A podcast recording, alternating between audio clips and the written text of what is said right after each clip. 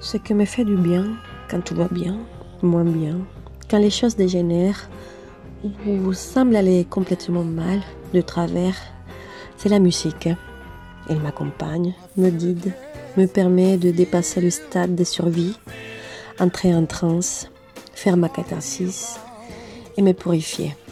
La musique, je la prends, je l'utilise pour me faire du bien, encore plus pour se nourrir chacune de mes expériences. Chaque instant ayant marqué ma vie.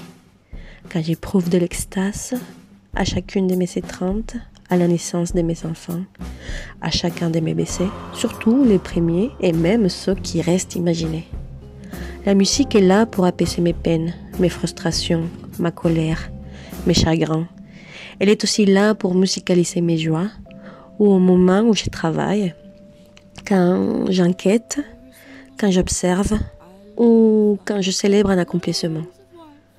Parfois, je ne l'entends pas, mais je sais qu'elle m'est accessible, qu'elle sera toujours là si j'en ai besoin.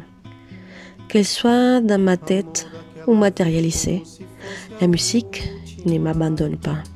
Elle est transformatrice, régénératrice et paraphrasant Nina Simone, la musique est l'expérience qui me rapproche le plus de cette entité magique, mystique qu'on nomme Dieu.